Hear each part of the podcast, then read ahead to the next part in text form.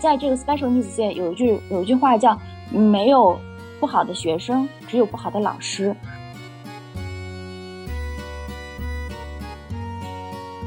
所以我相信，这很多孩子有这个需要，没有得到正确帮助，就被简单的化为这孩子不努力，这孩子笨，这孩子就是学不会。我觉得这个就非常非常可惜。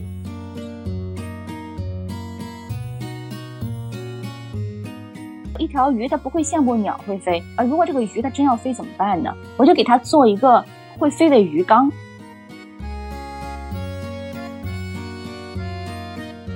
不会再让别人来评论说。你这孩子带的不好，我不会再让不了解我生命当中的挣扎的人来挑剔我的育儿方法，或者来挑剔我的孩子。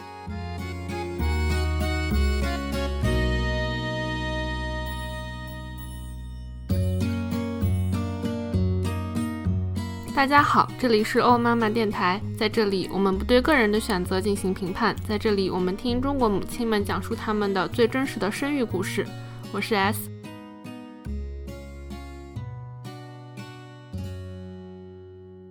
大家好，欢迎收听新一期的欧妈妈。这一期我们请到了生活在美国的 Jessie，她有两个呃小朋友。那我们请 Jessie 跟我们打一下招呼。Hello，大家好，我是 Jessie，我是两个孩子的妈妈，一个七岁，一个两岁，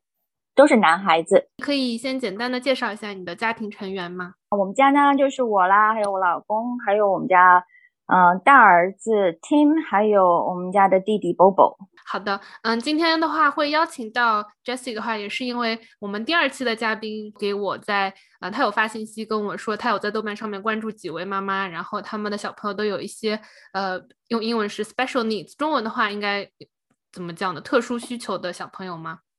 对，特殊需求。嗯，特殊需求的小朋友，然后我觉得这是一个非常好、非常值得我们关注的话题，所以今天的话，我就邀请到 Jessie 来跟我们分享一下，他是如何发现和应对他们家两个小朋友不同的呃特殊需求的。我们可以先，嗯，按照时间线的话，我们不如先从第一个小朋友开始说起。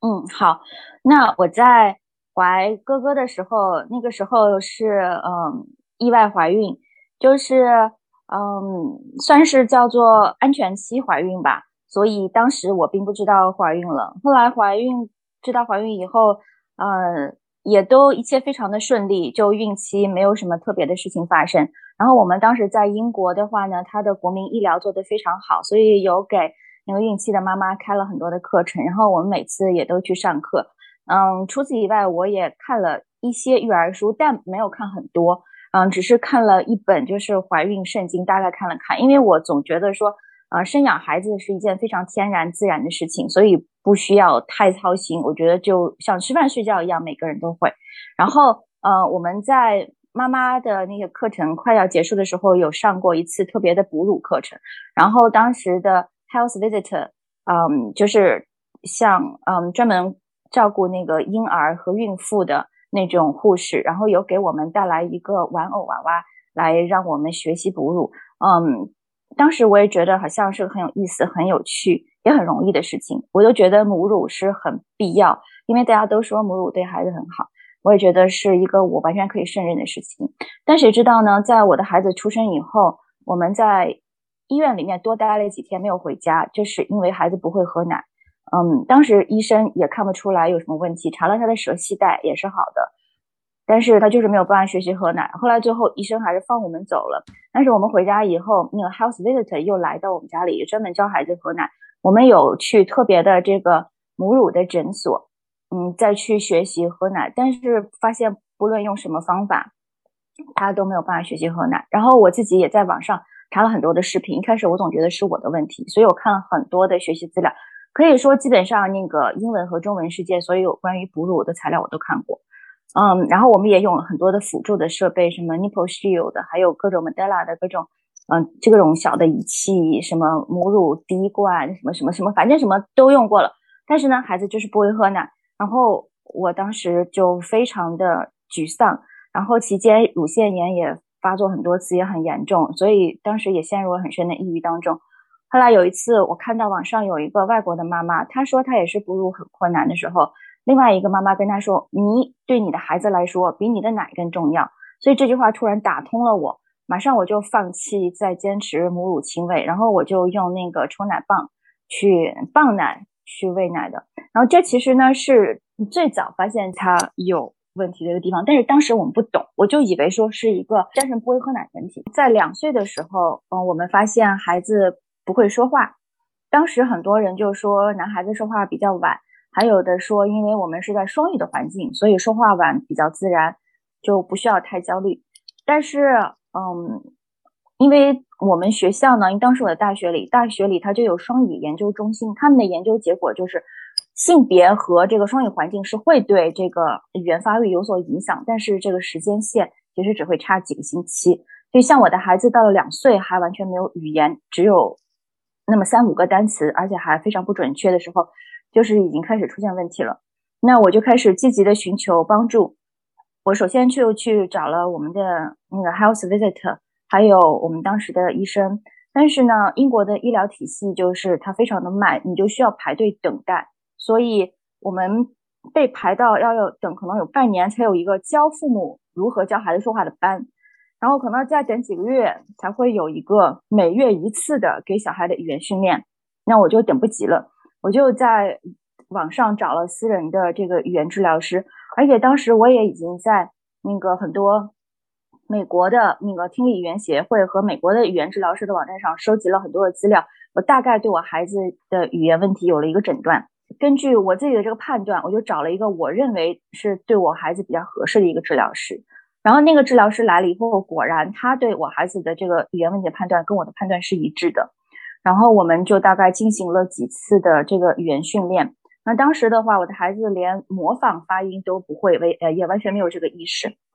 不过几个月以后呢，就因为我先生工作的关系，我们就到了美国。然后我们在美国的时候。呃，也很快，我就和那个当地的妈妈就取得了联系，就是 special needs 的妈妈取得联系。我在英国的时候就看了，嗯，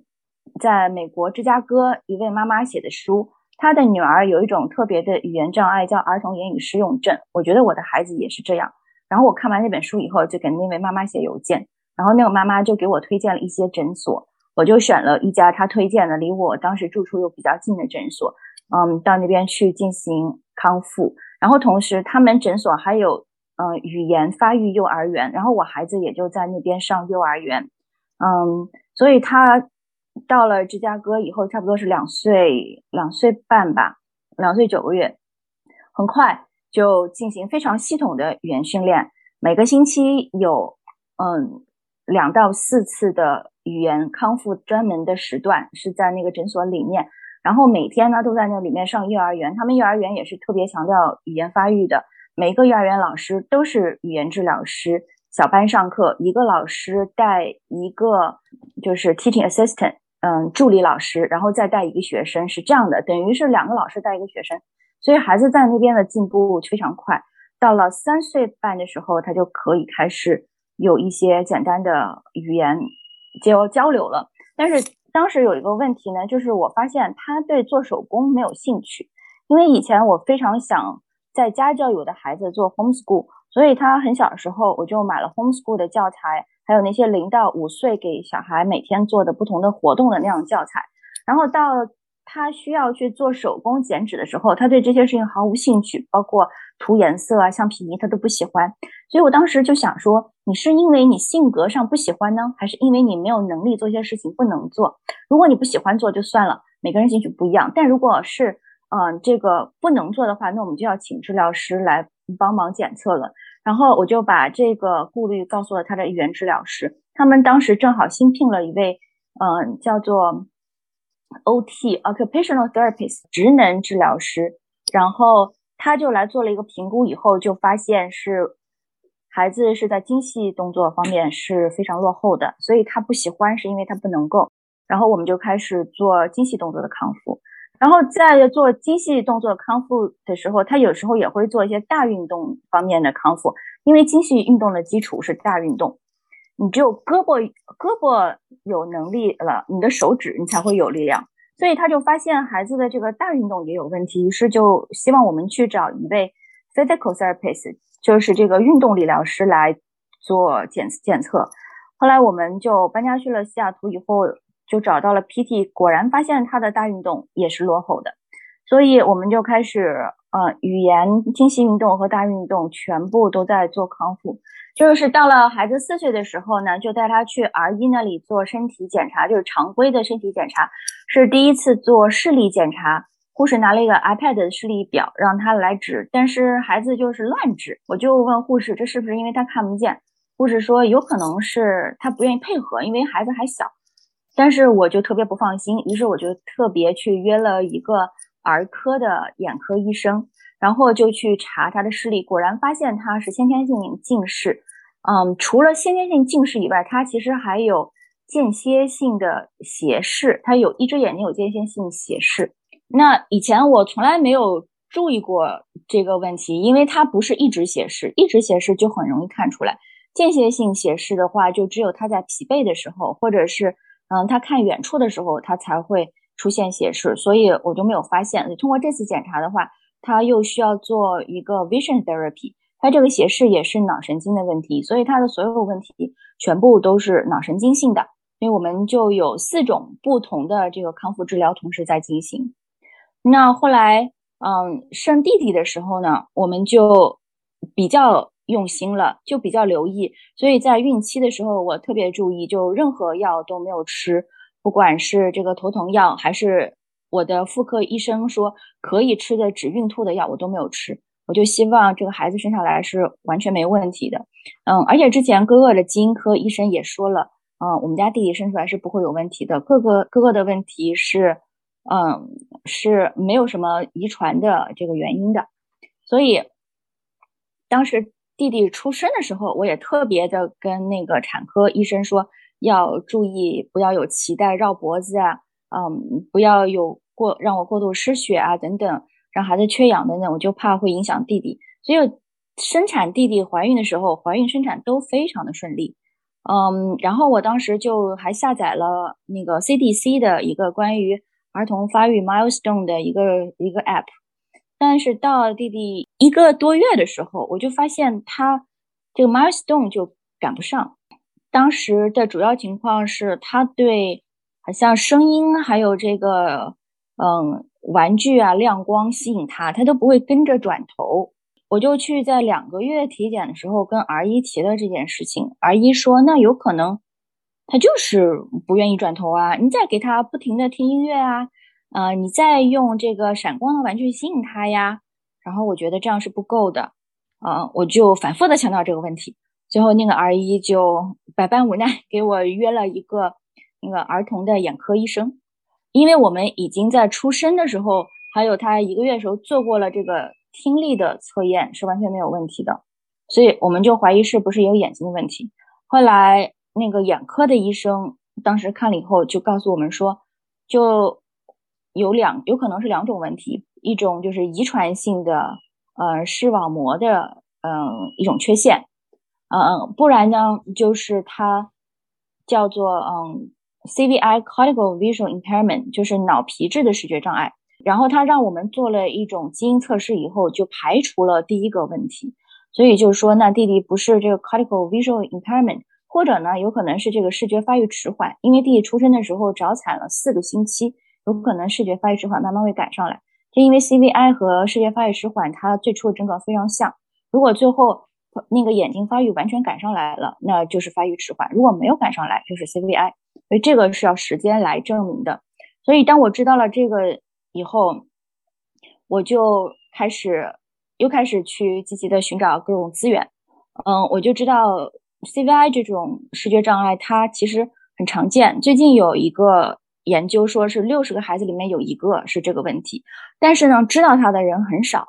连眼科医生、儿科眼科医生很多都不知道。很多的人可能终身有这个问题，自己都不知道是为什么。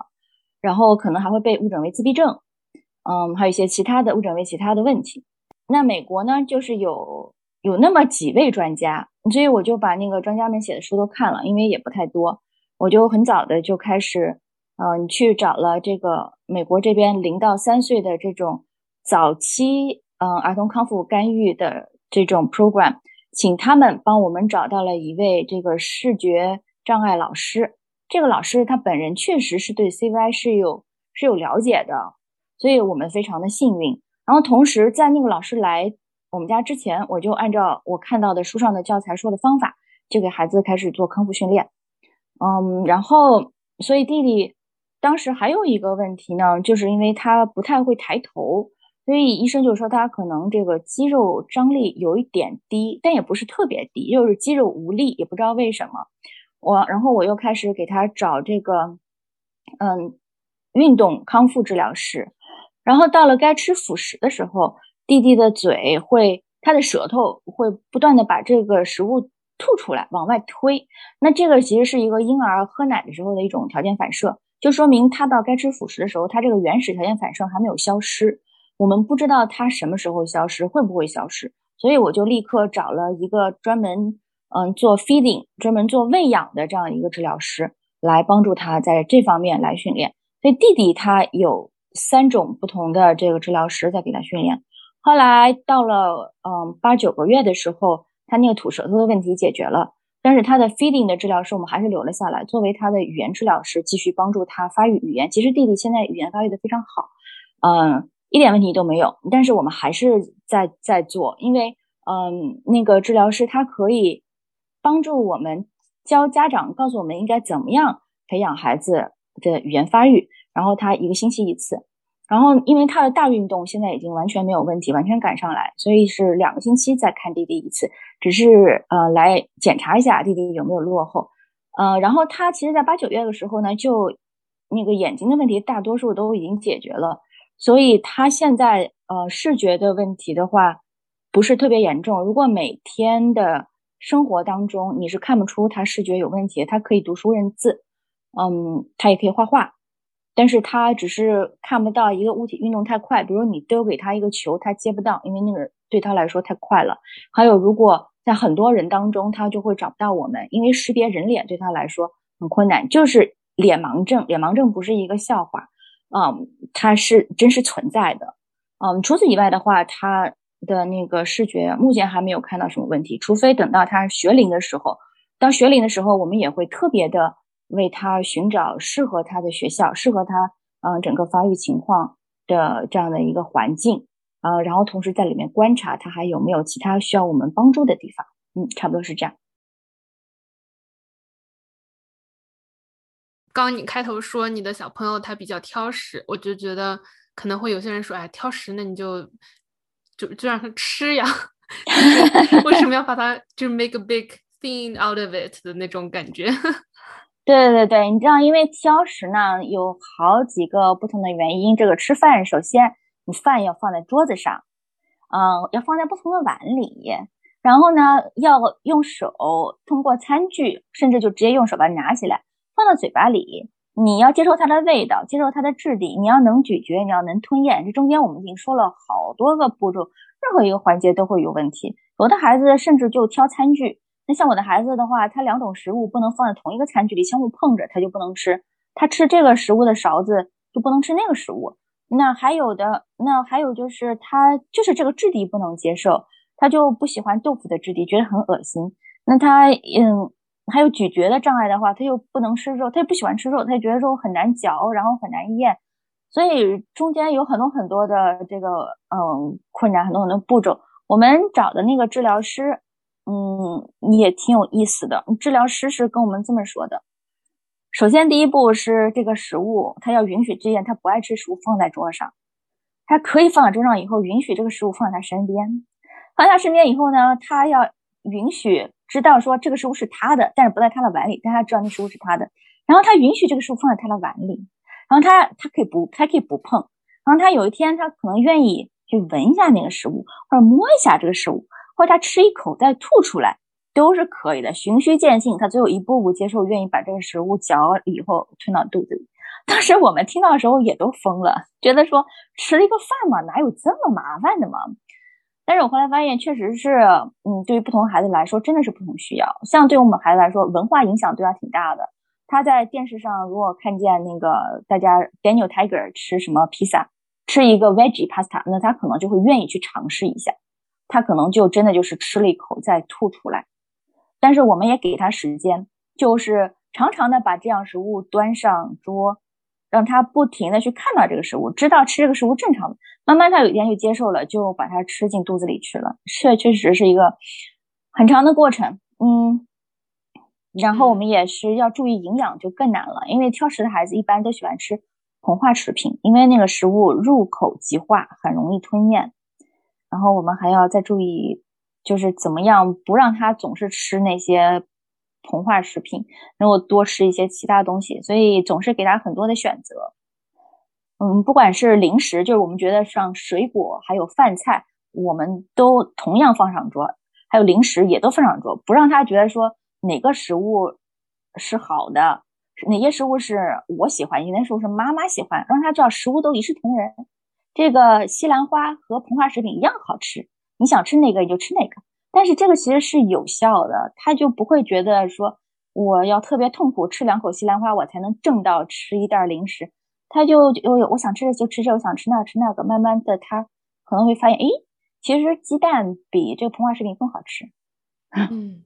嗯，哎，那你刚刚提到说，比如说你们家小朋友他不可以 不可以允许两个食物放到了同一个碗里面之类的，但这些细节的话，你们是作为。不是他的话，他是就是你们是怎么知道的呢？那个他会告诉我们呀，但他不会说话的时候，他就摇手嘛。他一个东西放在我在大碗里再加一个，他就摇手，他就不要，或者他把他的碗就藏起来就不要。那我们就尊重他，我们非常嗯，就是尊重小朋友自己的喜好，也非常细心的观察他们的需要。嗯嗯，对，我觉得这个真的非常的细致，就有这么多的细节都要注意。我感觉，如果是我的话，我可能就觉得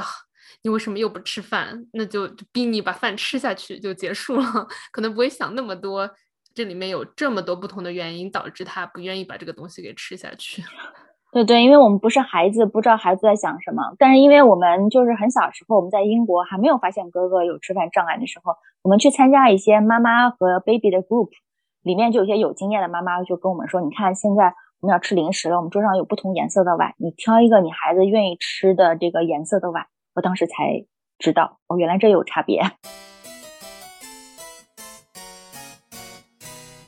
那刚刚的话，我们把哥哥和弟弟的情况都说了一下。现在哥哥是几岁呢？七岁了吗？对，哥哥现在是七岁了。哥哥现在在上小学一年级，然后他在学术上是完全没有问题的。嗯，尤其他的阅读很强。我说阅读呢，是因为一般有语言障碍，尤其他这种阅语言障碍的孩子，往往会有阅读方面的问题，尤其是英文是要拼读的。嗯，这个可能对有他这样语言障碍孩子来说很难。但是很巧的就是他完全没有这方面问题，而且他阅读是超过他这个年纪水平的。然后他其他的学科都是在水平线上。那他现在会说话吗？对他现在说话也没有问题，而且他特别喜欢说话。他说话非常多，比如说吃饭的时候，我说你不要不要再说话吃饭。他说妈妈，我就是喜欢说话，我没有办法控制。我说好吧，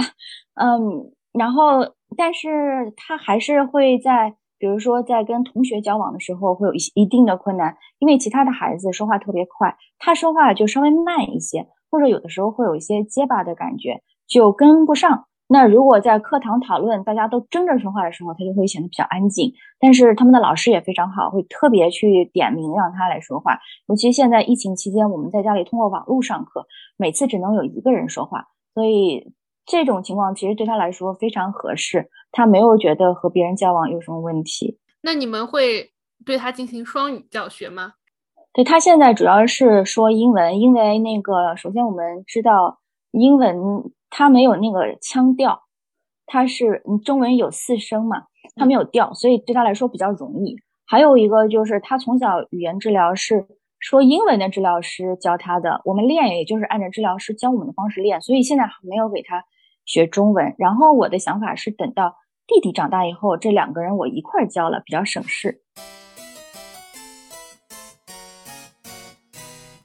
刚刚的话，Jessie 给我们介绍了他的嗯小朋友。的各种不同的 special needs，嗯，那你们当时生完一胎之后的话，又决定生了弟弟的时候，会不会有这个担心啊？因为你刚刚也有提到你们有做了很多检查，但是会不会内心还是会有一点担心？当然会有担心啦，因为嗯，第一胎就遇到这样的情况，然后男孩子他还有一些其实有一些 sensory 方面的问题，比如说饿的时候他不知道说他自己饿了，他就会开始乱跑，会抓狂，然后就非常难搞。我们在体力上也付出很多，还有就是他是一个呃很严重的挑食的人。他挑食，一个是因为这个感官的问题，他对味道和这个质质地 texture 都很挑，还有一个就是他对新食物有恐惧感。嗯，再加上他因为语言障碍是他的语言障碍是这个脑神经不能控制肌肉运动，所以他在咀嚼和吞咽方面都有困难。我们做过两轮的这个嗯喂养康复在哥哥的身上，所以就是每天每一件事上都有 struggle。所以确实生老二的时候是非常担心的啊。我们其实是呃犹豫了很久很久，要不要生孩子，要不要再生一个孩子？因为我先生他非常喜欢小孩，嗯。然后他就说：“我们要不要再生一个人生更完整？”我说：“你生你你带，我不带。”然后他就沉默了。那因为我们都知道，再生一个孩子，就算是一个非非常就是发育正常的孩子，也已经很辛苦。但有的时候呢，我也会想，因为当时哥哥特别小时候，看不见未来在哪里，我也会想说，要不要再生一个孩子？如果那个孩子完全正常的，将来可以帮助哥哥。但是很快我这个想法就打消了，呃，我就非常自责，因为这是一个非常错误的想法。因为首先我。对哥哥没有信心，我不知道哥哥长大会是什么样。第二个呢是，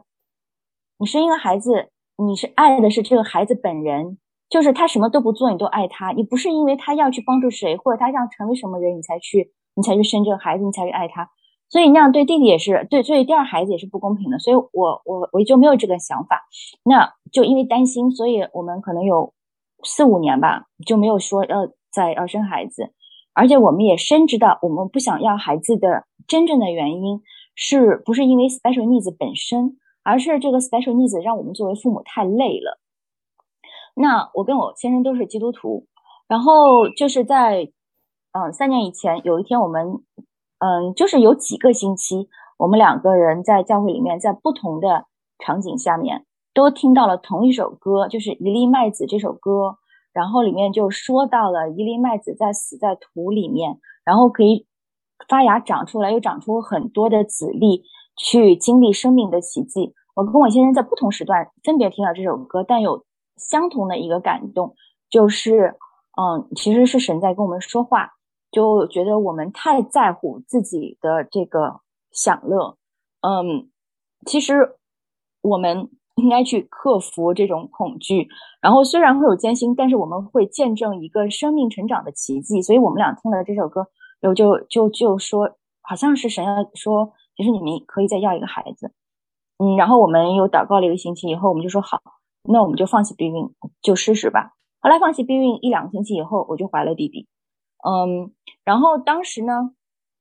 其实我跟我先生在很早很早，在哥哥大概两岁的时候都做过了这个基因测试。我跟我先生的基因都是完全没有问题的。那时候是在英国做的。后来我们到了美国来以后，我们家三个人，我和我先生和我们家老大也都做了基因测试。我跟我先生都是完全没有任何问题。所以当时之前也说了，那个哥哥的基因科医生就说，那弟弟应该也是没有没有问题的。但是我们也做好了有第二手的准备，如果第一有问题的话，我们觉得我们也可以承受，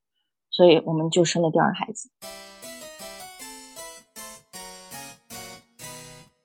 因为我没有小朋友，我没有生孩子，然后我对 special needs 也不是特别了解，嗯，所以我觉得作为一个非常局外人的话，可能会觉得。你们是不是会有一点大张旗鼓的感觉？就一个小朋友需要呃四个不同的人去指导他，呃全程一直这样子做。就因为我们在中国从来没有听说过这些事情，呃也没听说过谁吃饭还要教的这种。嗯，我也不知道我的问题是什么，就是就是会觉得好像这个对比还挺有没有小小题大做是吗？对对，可能有一些听众他们可能会觉得哈，会有这么。这么多事儿的那种感觉，对对对对对对啊，It's OK，这个完我完全可以理解。你知道，我就前两天去参加那个自闭症的 Clubhouse，然后有一个妈妈就问她的孩子六岁了，用六个月婴儿奶瓶喝水还是会呛，然后只有十二点五磅，这就是因为有这个生理的障碍不能够吃饭带来的很严重的结果。他的孩子比我孩子要严重很多，所以，所以，所以，所以，所以他是这样子。那我有这个经历，我都觉得很夸张。六岁的孩子用六个月奶瓶喝水还会呛到，可是真的就是当我们是没有这个障碍的时候，我们觉得一切都是理所当然的。可是有这个障碍的人，对他们来说真的就是非常的困难。你知道，就是简单的泡茶，把这个每一个动作细微拆分开来，一个这个 therapist 可以把可以帮你把它分成四十个步骤。对我们来说，你就是把茶叶从茶包里拿出来，丢到杯子里，倒上水，这么简单。可是对于他们来说，可以拆成四十个步骤，哪个步骤出了问题，这个茶都泡不成。那所以，对于我们的孩子来说，他确实是有这样的一个需要，嗯，所以我们需要来找人来帮助他。嗯，对于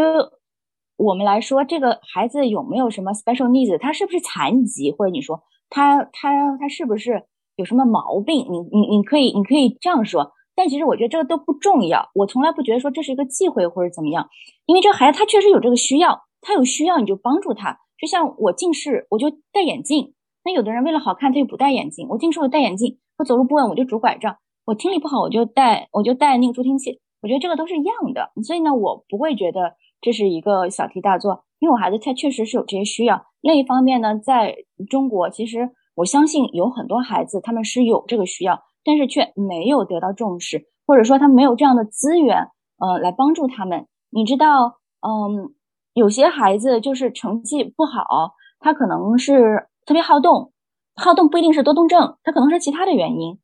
有的孩子他成绩不好，你跟他怎么讲，他就是不会，你就说哦，这个孩子笨。可是你知道吗？在这个 special needs 界有一句有一句话叫没有不好的学生，只有不好的老师。每个人的学习方法是不同的，有的人是视觉，有的人是听觉，有有的人要靠文字。那每个人的思维方式就不同。像我儿子他这样一个用嗯图画思维的人，他理解数学的语言，你就不能靠数学语言，你要通过画图。所以这边有一种嗯理治疗师叫做 educational therapist，就是教育治疗师，他会根据你这个人特定的特点来设计如何让你更好的学习。那这个当中也包括了，如果你有语言障碍，他要怎么教你学习？如果你有数学障碍，你要怎么样来学习？所以我相信，嗯，在国内是很多孩子有这个需要，但是没有没有得到正确帮助，就被简单的化为这孩子不努力，这孩子笨，这孩子就是学不会。我觉得这个就非常非常可惜。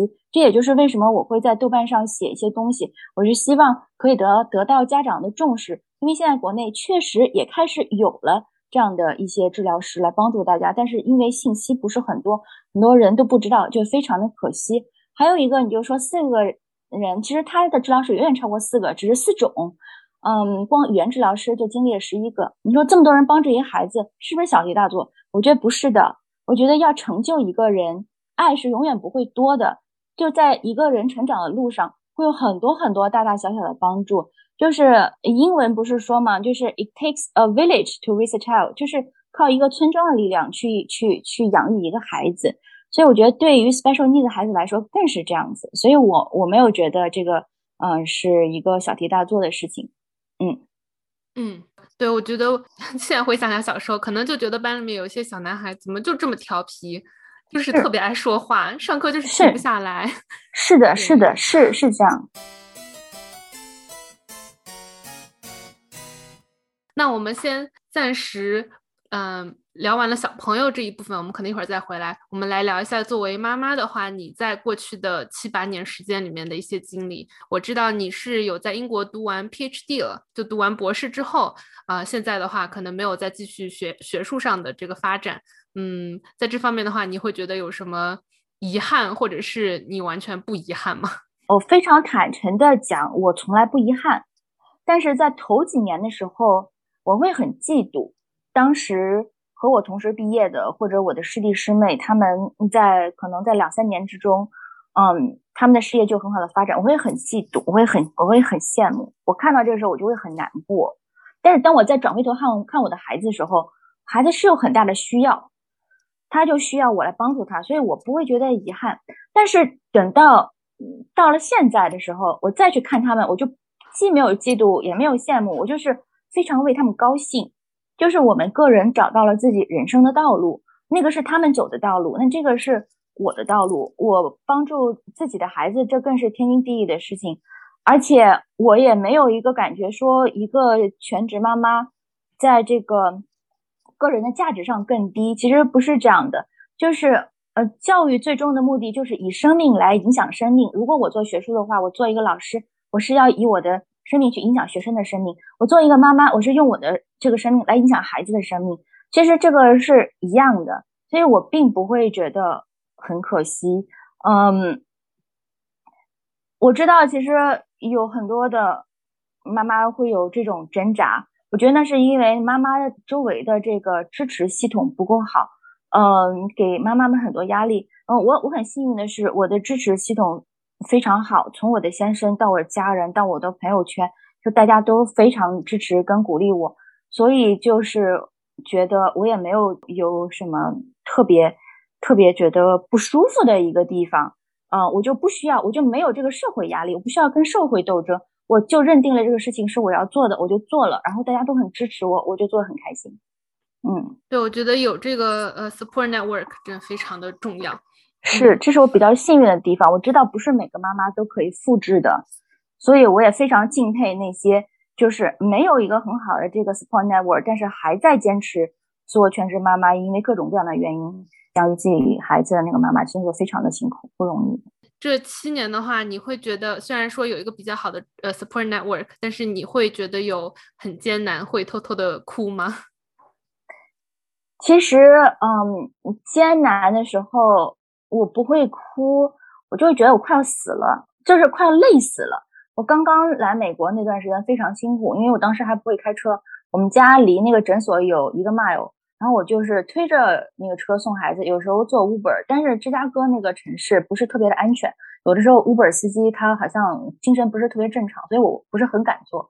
然后那个。嗯然后那段时间孩子很小，他的语言功能很低，然后我要在家里为他做很多的康复测验。我们康复的那个训练，我们家每一个玩具背后都是有一个康复的目的。我每天花大量时间帮他康复。那时候我非常累，还有家务要兼顾，因为先生上班挺远。嗯，他做学术，其实做学术的人都是没有上下班之分的，你下班你还是要要要去做那些东西，所以我我就觉得很累。我就觉得快要死了，嗯，然后我就觉得我就尽力做吧，就有一口气就做吧，这只是我的感觉，我也不会真的因为这个就累死了。嗯，我真正的是被打倒的是在弟弟眼睛看不见的时候，嗯，这个其实是暴露了我自己的一个弱点，暴露了我自己身上的缺陷，而不是弟弟问题。就是当我知道弟弟看不见的时候，我觉得天塌下来了，就说明我多么的重视视觉这件事情。我对看不见的人群一无所知，我后来才知道，就算完全看不见的人群，依然可以有非常丰盛的人生，甚至可以去做 CEO，自己坐汽车上下班。但那时候我完全都不知道，我看不见的人还可以去爬珠穆朗玛峰，我不知道，我就觉得弟弟这辈子就完了，然后我就觉得我也完了，所以我那个时候就哭得很很厉害，那段时间很抑郁，可能有。有那么几个月的时间，但是我就晚上哭就哭，但是白天呢，给孩子该做什么测试，该做什么训练，我还是做。但是我那个是我人生崩溃的时候，嗯，但是这个时间呢，不是特别的长，就过了几个月以后，开始看到弟弟身上是有转机，而且我也慢慢学会接受这件事情，我也对这个视障的群体更加了解。然后觉得，哎，好像，嗯，他们的人生也不是很惨，还可以过得很精彩。后来我还发现了，原来有视障的妈妈，就自己看不见的妈妈，去收养两个视障的孩子，然后还生了一个正常的孩子，然后还在家里 homeschool 教孩子弹钢琴，什么什么，就是看不见妈妈一手操办的。我就觉得说，哦，是我自己太太软弱，而且太无知了，以我自己的恐惧。好像去想象限制了孩子未来的发展。那你当时会做一些 therapy 之类的，嗯，来帮助你自己吗？那个，其实我呢是这样，我就去看了心理，我去看了医生了，我去看了我的那个 PCP，就是我的家庭医生，然后他给我开了那个抗抗抗焦虑症的药。呃，非常巧，这个药没有吃，为什么？他说你吃这个药呢，你就不能开车，就有可能不能开车。然后当时是一个星期四。然后我星期五还要送孩子去 therapy，我就想说，万一我要不能开车就不行，所以我就星期六等老公在家的时候我来吃，看看我这个吃药有没有什么反应。但是到了星期五的时候，那个弟弟的视障老师到家里来，又给弟弟做评估，说：“哎呀，这个孩子进步这么多，在那个嗯 CBI 的评级一共有十级，十就是完全正常，一是最差。弟弟当时到了六，我都没有想到弟弟进步那么快，然后我一下就觉得我不需要吃药了。嗯，还有呢，我的我的那个家庭医生给我约了心理医生，然后给了我他们的号电电话号码，我去打电话。但非常巧的就是我永远找不到他们，就是我早上十点打电话。营业时间，他们都是留言，然后我留言，他们再打过来，我也永远接不到。我们就三番五次的，我永远接不到他们的电话，永远约约约不上。然后那因为我是基督徒，我就会相信说，那这是一个神刚所说，其实你不需要那个，你也可以过来。所以后来我就没有去继续做那方面。但是在同时，嗯，就是在信仰上就给我有很多的帮助。我看了很多的，就是呃，从信仰角度写这个残障的书。然后也有很多教会的朋友来为我带来神的话语，有的时候神就是通过不同的人给我带同一句话，我就知道那是神给我的信息，我就我就靠着这个就过来了，我就没有去再做其他什么治疗。如果听众朋友们当中有需要的，有觉得自己抑郁的，或者是情绪不稳定的，还是一定要去看医生，因为每个人是不一样的。我也有基督徒的朋友，孩子是脑瘫的，爸爸压力很大。爸爸去看了医生，吃了很多年的这个抗抑郁的药，所以我说每个人的情况是不一样的，所以呃有问题还是要先去找医生，嗯，case by case，所以我不希望以我情况误导大家。其实我自己首先我也去找了医生，嗯，对。那你在育儿期间的话，你们的父母他们是什么样的态度？他们会有进行干涉或者说参与一起帮助小朋友吗？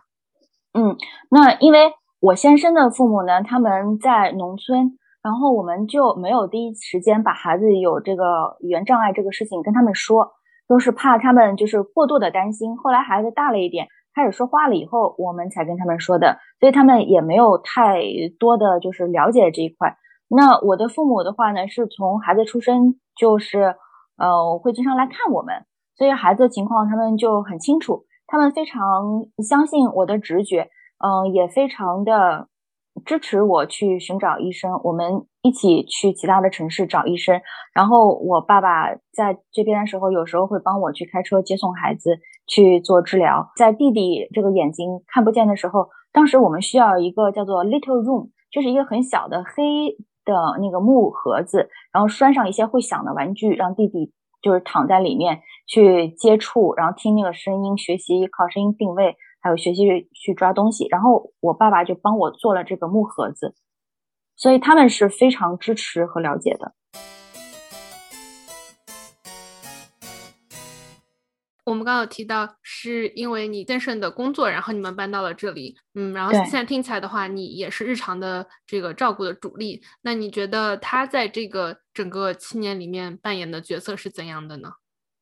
嗯，是这样，我跟我先生呢是有共同的 vision。我们有共同的愿景，我们在关于育儿的态度、嗯方向，还有对于孩子的这个什么程度、进度上面都是一致的。但是我们是具体分工不同。嗯，我先生他工作，然后是我们的这个医疗保险也是通过我先生的工作。然后他还有就是专职司机。嗯，因为我的车技比较烂，对那个开很远我就会很紧张。然后我先生就会开车带孩子去一些比较远的专科医院。还有就是他。哦，对他还有一位就是担当一个父亲的角色。男孩子成长过程当中，爸爸非常重要，所以他又带孩子们就是踢球啊，然后那个 pillow fight，然后骑车这些啊。还有爸爸是担任了一个就是建立家里的这个秩序的角色，他给孩子制定规矩，由他来跟孩子说，就是香炮就是这个性别还是不一样，就孩子不怕我，比较怕爸爸，爸爸说不能做就 就不能做。还有呢，就是嗯，我也会特别安排。让爸爸去帮孩子们做 therapy，但那个都是在我把所有的这个，呃，therapy 的器具、康复材料、器具准备好了，然后并且跟爸爸已经详细说过怎么做，然后可能下面半个小时，爸爸就带着孩子做康复，呃，也让他参与一下，让他了了解一下，嗯，但其他的时候，比如说你去找这个，找一个合适的康复治疗师。然后去每天的这样绝大多数训练都是我来做。我觉得只要你们两个人都是心甘情愿的分工合作的话，那就都很好。对对对，我们俩就是挺明确我们的这个分工的，因为这个母亲和父亲呢，在这个 parenting 这个角色上不一样的。我之前看过，就是有一个有有一个 research，在生了孩子以后，可能因为荷尔蒙的原因，妈妈的这个大脑神经的这个 neural path 就被改变了，好像一个键摁了下去，那 neural path 就改变了，就是完全是一个母性的对孩子的直觉等等。但是爸爸的话，他是一个后来参与者，这些对孩子的他是一开始是没有直觉的，他要通过跟孩子不断相处去学习的，嗯，所以。孩子有任何的问题，不管是情绪的问题，还有发育的问题，我都是有很强的直觉。爸爸就就比较慢，或有时候他根本就看不到，就需要我告诉他。所以我们俩是要完全分工的。嗯，尤尤其是当我大儿子他不太会说话，他不太会表达。其实他现在他虽然会说话了，他还是不太表达内心，这个可能就是一个性格问题。那这个就需要我作为妈妈来观察他的情绪背后到底是什么原因，然后再去告诉爸爸。然后我们再一起想办法来解决，所以是非常不一样的分工。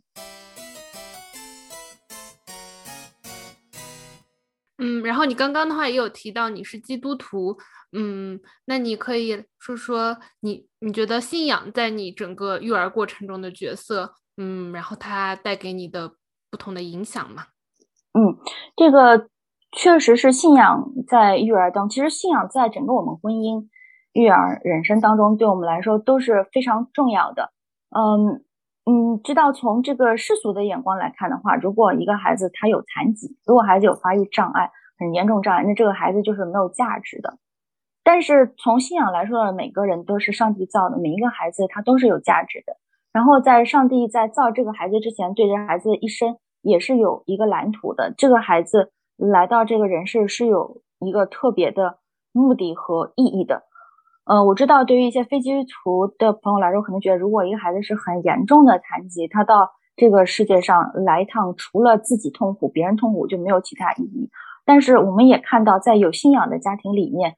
嗯，这样非常严重的残疾的孩子，他们的人生还是有有欢乐的。他们家庭还是有欢乐。其实我会推荐大家看一本书，叫《亚当神的爱子》，是卢云神父写的一个重度残疾的一个男子，他也没有活非常长，但是他的生命，他自己的生命改变了很多人的生命，让很多人知道什么是真正的爱。其实是一个非常 amazing 的一个一个一个结一个结果。那所以我们自己呢，就是相信神在造我两孩子之前，完全知道他们将来会遇到什么样的状况。嗯，也相信。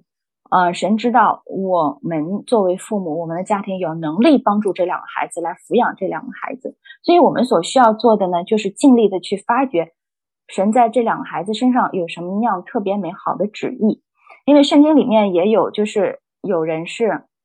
瞎眼的、瘸腿的，别人就问耶稣说：“这个人是他犯了罪，还是他父母犯了罪？他现在这样？”耶稣说：“都不是，而是他来是为了荣耀神。”我们也相信这样，不是因为。什么？别人说因果报应，这个孩子有或者父母有罪，然后这个孩子不健全。我们我们觉得不是这样的，是我们要让嗯通过这个孩子来见证神的荣耀，让人看到说这个孩子虽然是好像跟其他的孩子不太一样，但是在一个爱的环境里面，有信仰的支持，有神的帮助，然后有有父母周围的人给他很多很多爱，这个孩子一样可以活出一个。很精彩的一个人生，呃，精彩的人生不一定是说他要成名，像有一些残疾人好像成为了一个励志的这种，嗯，标杆，嗯，到处去呃演讲或者出书。我们说精彩不是这个意思，我们说的精彩就是这个孩子来到世界上，他被爱，他知道什么是爱，然后他可以以自己的方式去爱别人。然后别人也确实是有被他们爱到，哪怕就是一个人、两个人，他身边的人，这个就是我们说的精彩的人生。所以我们就相信说，这个孩子来到世界上也依然会有精彩的人生。然后在信仰过程当中，之前我也分享了，在我有焦虑症的那一段时期，那确确实实的是上帝通过嗯，请其他的人带给我们不同的经文来鼓励我们，还有不同的赞美诗。确实是有那种跟我们在对话的感觉，比如说我的那个 Clubhouse，我的那个 bio 上面写，我就说我是一个 Mountain Mover，这其实就是当时我在特别无力的时候听到赞美诗里面说的，所以我才明白哦，其实我是一个 Mountain Mover，嗯，就是要要移走这个障碍这样的大大山，所以对信仰在我们的这个育儿当中是非常重要的。嗯，那你们是什么时候开始信的呢？是在国内从小就开始信吗？不是，我们是在英国读 PhD 的时候信的，不是很久，嗯，不是很久，信了以后不太久，然后我们俩嗯 dating 结婚，所以信仰在我们整个婚姻生活当中是很重要的一个基石。嗯嗯，其实，在国内的时候，我们也会思考关于人生意义、人生目的还有爱的问题。嗯嗯，但是没有没有特别明确的答案。嗯。那你觉得在这几年下来的话，养育两个有 special needs 的小朋友之后的话，呃，你对你的未来会有什么样的打算呢？嗯，这个是一个很好的问题。为什么说很好呢？因为我最近突然想明白一件事情，就是很多和我一样的全职妈妈都会祷告问神说：“哎呀，神啊，你到到底要我干什么？就是孩子长大了以后，我怎么办？我还是在家吗？我要怎么样？”嗯，但是我最近突然发现这个问题问错了，因为我最近忽然悟到，就是神把我放在一个环境当中，不管这个环境是我自己想要的，还是我没有预想到，谁就把我放在那个环境当中，他把我放在那儿是有目的的，就是在那个环境当中有一些事情要我去负责，有一些事情要我去做，所以。呃，我现在没有去想说，我将来要做什么。我当然可以说啊，因为我有 special needs 经验，我可以去想做一个特教老师，我可以在学习。我身边有妈妈是已经开始这样做的，我也可以说哦，我要去做一个去倡导这个对 special needs，嗯，就是有更多了解什么的，我我都可以这样说。但是我现在不会这么说，是因为我知道，嗯。就是神把我放在现在这个环境当中是有这个目的，但我不知道他下面要把我放在哪个环境当中。我就是等到那一天神要呼召我去做其他的事情的时候，他会告诉我的。就是经常也说了，就一天的担子一天担就够了，我就不会去想说明天要做什么，因为神是我的老板，就老板等我这个做完了，他自然会告诉我下面做什么，所以我一点都不担心。虽然我自己有好多如意小算盘。我很想写作，因为我原来也写影评，我也很想写作，然后我也很想去再去学艺术。我老公都非常支持，他常常开玩笑说，在你投资，在你上投资花学费见效，比在孩子身上 投资花学费见效快。因为我已经是成人了，他常常开玩笑，我做什么他都很支持。但是我现在已经不会再去我要做什么，我就是在想说，早上起来看看，在我现在。的环境当中还有什么事情是需要我去做的，我就把它做好。也许这些事情将来会成为，呃，我的一个重要的经历，能够帮助我做下面的事情，我也不知道，但我不会具体去想。嗯，那你这几年的呃育儿的话，你觉得你有哪些心态上的改变呢？我觉得这个心态改变还是特别多的，因为嗯，首先育儿的过程当中，尤其是带这个 special needs 的孩子当中吧。首先让我看到了这个世界是破碎的。我本来是那种就是从小成绩比较好，我不是学霸，我那个偏科很严重，文科好，理科很差。那我不是学霸，但是呢，我因为有比较好的一些科目，我都过得很顺利的。我就是从小学读到这个 PhD 都没有特别难过。然后我就是很小的时候开始写文章发表，都是顺风顺水的。我就是觉得这个世界好像是玫瑰色的，就是等待着我去探险，很亮丽。但是当我孩子有问题的时候，我去接触到了其他的有需要的群体，会发现原来世界是这么破碎的。嗯，不管是这个生理的疾病，还是还是残疾，还是各种会发生在任何一个人的身上。这个世界其实没有我们看起来那么好，就没有我看起来那么好，就是。就是一个破碎的世界。那在这个破碎的世界当中，我要再做一个心态很积极的人，那就我这个时候其实要要必须要说到一个信仰的力量。其实我的信仰帮我了解为什么这个世界是破碎的，我如何在这个破碎的世界当中一个积极的心态生活。还有一个呢，就是嗯，妈妈们有了孩子以后嘛，就是很忍不住会跟别的孩子比较。就是哦，他孩子会爬了，我孩子这个翻身还困难呢，对吧？你就是虽然我们都知道每个孩子都是不一样的，每个人成长的快慢不一样，你就很忍不住的去比。但是到了后面，我就会明白说，其实这个比是完全完全没有意义。说实话，这个事情我到最近才开始克服的。我因为是常常接触这个脑神经不太一样的孩子的话，我就知道每个孩子这个大脑神经稍微差一点点，他们在表现出来的结局就是千变万化。像有的孩子，我就我也接触过天才的孩子，两岁两个月会说中文、英文、希伯来文，然后会讲从句，英文从句，然后画画能告诉你他画的是什么，就是很很聪明。那有的孩子呢，他就是就是天生的。就是某些地方，或者他是整体因为脑瘫怎么样，每个地方就是，嗯，就是比其他孩子慢，或者根本就没有发育。我也有朋友，他的孩子是重度的这个发育迟缓的，到了呃五岁吧，可能差不多就是六个月的发育的水平。所以这个东西是没有办法比的。就作为一个妈妈，不要去跟别人的孩子比。你这个，我们每个人的人生都是赛跑，但是你不是跟别人比赛，你是跟自己比赛。我们孩子的每一点点微小的进步，我们不说 celebrate milestone，我们 celebrate inch stone。只要有一点点进步，我们就很高兴；哪怕没有进步，只要孩子态度非常好，非常努力，就非常很高兴，就就就觉得已经是嗯，已经已经非常开心了。还有一个就是，呃，以前呢，我不知道我自己心里有这个叫做所谓的呃健全中心主义，嗯，就是说。我们觉得一个人啊，完完全全的没有残疾、没有疾病，和其他人一样是好的。我们觉得一个人有什么一点缺陷，这个是不好的。这个叫健全中心主义。我以前我不知道我有这个问题，我觉得我是一个很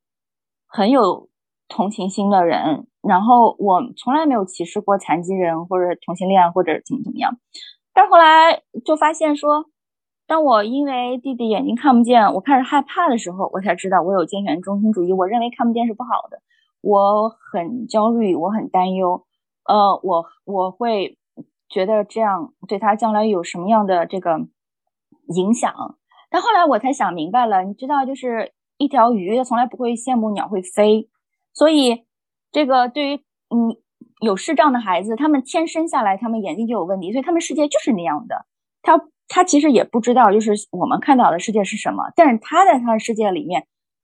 他能够体会到我们感受不到的东西，比如说风的速度啊，什么这个沙的质地啊，我们不会去留心的这些事情，他们注意到了。他们的世界是那么丰富多彩的，并不是只有像我们一样才是好的，像他们那样也是很好的。那我就说，一条鱼它不会羡慕鸟会飞。那如果这个鸟，呃，如果这个鱼它真要飞怎么办呢？我就给它做一个。它可以遥控的，它可以电动控制的这个会飞的鱼缸，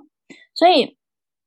我的孩子他如果他视觉是有障碍，那他要独立生活，我就帮他做各种各样的这康复训练啊，教他用盲杖啊，教他啊自己怎么样通过这个嗯记忆力去独立生活，甚至是用这个盲文啊，这就是给他一个可以飞的鱼缸，让他也可以做到其他人一样能做的事情。所以，我现在就非常努力的把我心里面这种健全中心主义就拿去，不再看什么好还是不好。就包括我们小的时候，有时候会说好生跟差生，嗯嗯，但我现在就不会有这种看法。我只是会看到说，每个孩子有不同的需要，然后他们要不同的帮助。嗯，这个是也是我在育儿上改变的一个一个一个对我来说是影响很很深的一个一个改变。嗯，还有一个就是以前呢，我其实挺在意别人就是对我的看法的。我写了影评，我去看，哎，别人怎么看我啊？怎么样评论？那写了一个 essay，要看老师怎么评论。我发了一篇文章，要看这个编辑怎么说，读者怎么说。那但是我就是带了孩子以后，我就会不在意外界的眼光了，嗯，不在意别人怎么看我了，因为他们就别人。没有亲身经历过的人不了解我每天的这些挣扎，不了解我们家情况，不了解我的 struggle，所以我不会再让别人来评论说你这孩子带的不好，你怎么孩子挑食，不给他做这个吃，不给他做那个吃啊？我现在就这些声音都完全屏蔽掉，我不会再让不了解我生命当中的挣扎的人来来挑剔我的育儿方法，或者来挑剔我的孩子。是的，我的孩子现在这方面是不好，但是我们在努力。你看不到嗯需求，你也看不到他的这个嗯困难，就不要来指手画脚。我就是因为这个突然就变成了一个还挺自信的人，嗯，啊，那今天非常感谢 Jessie 给我们分享她在呃过去七八年的育儿的过程中的一些情况和一些经验给我们分享。嗯，我觉得希望，嗯，希望通过今天的节目的话，可以让更多的人关注到我们小朋友的一些呃 special needs 不同的需求。是的，谢谢大家。那我们就先说拜拜。好好，拜拜，好。